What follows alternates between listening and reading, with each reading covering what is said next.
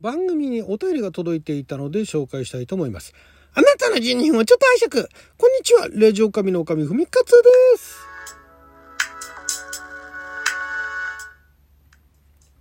私もお便り届いておりましたので紹介したいと思います。ラジオネーム、空玉さん、ありがとうございます。共感しましたというギフトをいただきました。なんか新しいギフトができたんですね。知りませんでしたけれども。これあの、わかりやすいですよね。ありがとうございます。それでは内容を紹介します。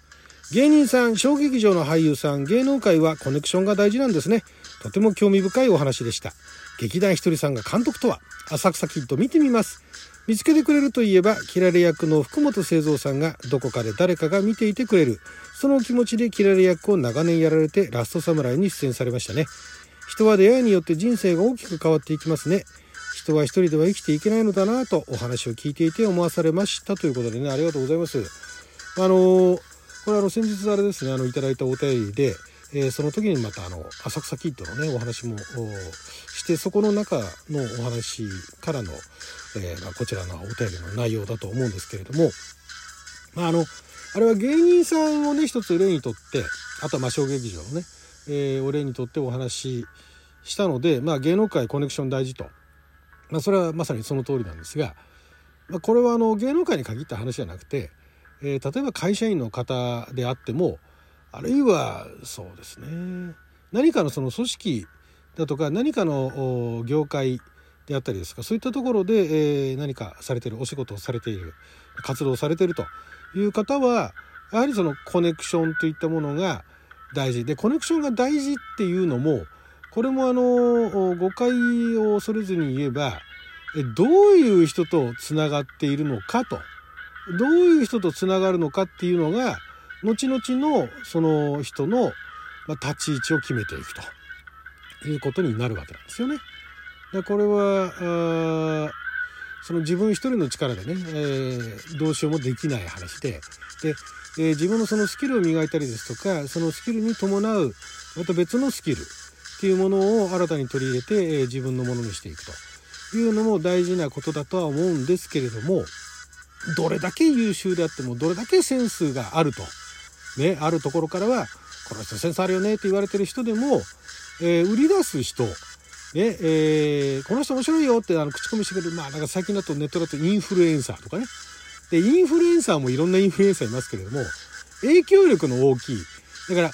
その、ある業界、例えばだからなんでしょうね、あの、例えば、例えば栄養士さんだとかね、全然あの業界、あの今までのお話と違う例を取り上げると、栄養士さんがいますと。ですごいその栄養士の勉強もしててで、えー、もうあの知識も豊富でで、まあ、例えばそのご自身が中の、えー、お勤めされている例えば何でしょうあの給食をなんか配給しているところだとかあとなんか食堂をやられてるところだとかではとてもあの実績があるというか評判がいいと。だったとしてもそこからさらに、えー、メジャーになる。他のところでもやっていけるようになるためにはえー、まあ、そういったその道のねなんかそういう、えー、食に詳しいインフルエンサーの方が見つけてでこの人が、ね、これこの人はすごいよって言ってる人はすごいと いうような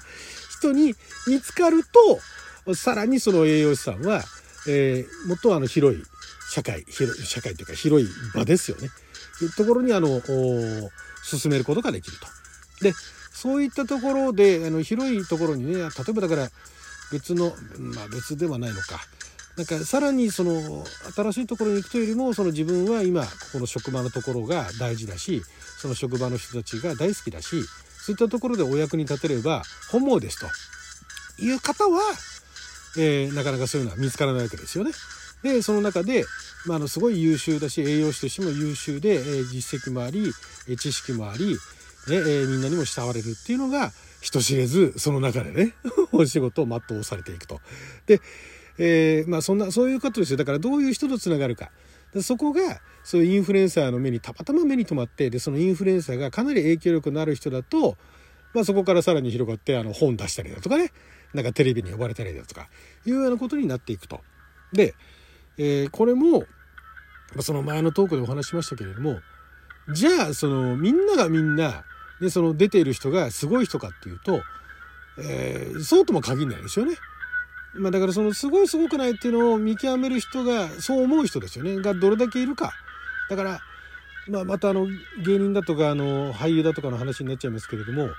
特に日本の場合は芝居がうまい下手っていうのはあんまり関係なくて、えー、どういうプロデューサーに拾われて、えー、どういう監督だとかどういうカメラマンだとかそういう人たちがその人が出てるシーンをあとまあ編集もそうですよね見せていってで脚本家もそうですけどもそれがハマったら演技力は大してないのにすごい人気俳優になる人気女優になるということはよくある話です。でそれもまあ本人はスキルをね磨いてで、まあ、いろいろな情報を仕入れてというのはやっていって、まあ、損はない話なんですけれども、えー、ままずだから一発当たるっていうところではそういうことで全然演技力がなかったとしても、えー、俳優女優としてメジャーになるっていうことはある話なんですね。でそれはそういう人が見つけて、ね、採用したからっていうだけの話なんですけどじゃあそれが売れ続けるようになるためにはやっぱりスキルっていうのが必要になってきたりするんですけれどもこれも人によってはあ、まあ、だから業界っていうのがあってその業界の影響力のある人に対して、えー、非常にあの、まあ、交流を深めていって仲良くなってしまうとまあ言い方悪いですけど大した技術がないけれども 売れ続けるっていうことはあり得る話なんですね。まだちょっとこれイレギュラーな話なんでそこを目指そうとしてもなかなか簡単に目指せられるものではないんですけれどもでこれまたちょっと話がえ横にそれちゃうかもしれないんですがあの例えば数学でね微積分って、え習うと思うんですけれどもでその微積分が社会に出て何の役に立つのかっていう人結構いると思うんですね。まあ、あの勉強してる時は、まあ、あの義務教育だとかね、えー、まあ、高校は義務教育じゃないけれども、えー、まあ、そういう勉強があって勉強しなきゃっつって勉強してるけれどもじゃそれ社会で役に立つのかっていうことを言ってる人って、まあ、ネットなんかでも特にあちこち、まあ、いろいろ結構な方も言われてると思うんですがこれは例えばまあじゃあ最初小学校の国語算数理科社会。なんであの国語算数理科社会なのかっていうのも、まあ、これあの詳しい文献とか調べたわけじゃないんですが、え国語というのは、えー、誰かに何かを伝えるとあるいは、えー、誰かが何か言ってることを理解すると。で誰かが何か書いている、えー、表現しているっていうものを理解する。あるいは自分が表現する際に、えー、どうやったら伝わるかっていうところの基礎なんですよね。国語というのは。だからコミュニケーションの基礎と言ってもいいかもしれないです。え、を学ぶきっかけ。そのベースとなるものが国語。で算数というのは、まあ、数学的なロジカルな、えー、発想の仕方。なので、え、微積分が生活に役に立つか立たないとこではなく微積分というえー、普段意識をしない限りはでそういうあの強制的にやらない限りは全く発想しないような全然違う今度は数学的な発想をするとでそこのその数学的な発想をするっていうのを、えー、ベースでちゃんと学んでおくと微積分は社会に出て使わないかもしれないけれども、えー、国語的な発想だけではない数学的な発想別の考え方っていうのをする下地になるんですよね。全くその全然違う考え方してみろって言われてで全く数学算数とかを勉強ししてこないでいきなりそういうのやれって言われてもできないんですけどもそういうのを基礎的に算数から始まって数学まで勉強していくと計算は得意にはならないかもしれないけれどもその国語的な感覚的な発想とは違う考え方っていうのがあるんだというところまでは分かってるわけなんであとはそれをそういう発想ができるかっていうところですよね。でそういう発想があるだから数学的なあの考え方で物事を解決していくロジカルに解決していく、まあ、ロジカルなものが全て数学的とは言いませんけれども、えー、そういったような発想の基礎を身につけるために算数というのがあると私は思います。で社会というのは、え地理歴史になりますけれどもそれはいわゆる自分が、えー、暮らしている場所を含め、えー、まあ、基本は自分の国ですよね。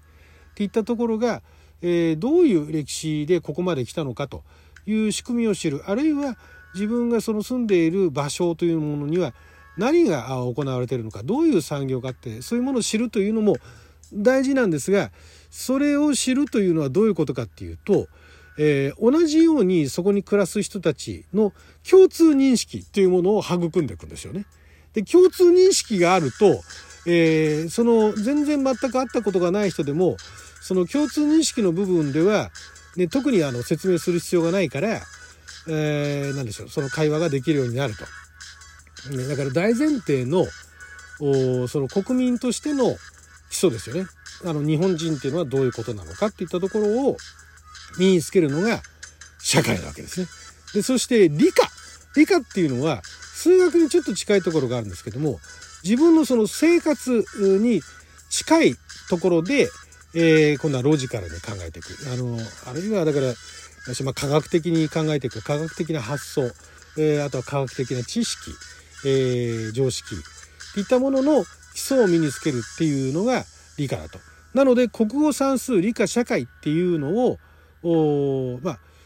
できるできない、えー、できるできないとかの成績いい悪いは別にしてそれを小学校でまず学ぶというのはその社会に出ていった上で例えばさっきのようなその何か自分のスキルを磨いていくだとか自分をアピールしていくだとか、えー、自分を売り出していくあるいは、えー、面白いものをピックアップしていくチョイスしていく見つけるっていったものの、えー、才能につながっていくんですよね。そういうものが基礎があるからそういう発想ができるようになると。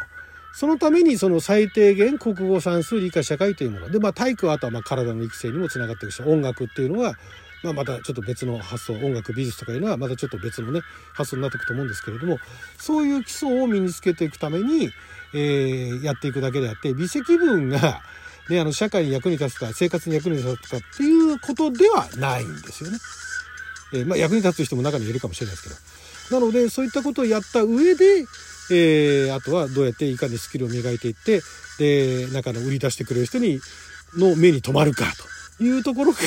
売れる売れないにつながっていくのかというお話でございました。はい、ということで12分間の記者のお時間いただきありがとうございました。それじゃあまた。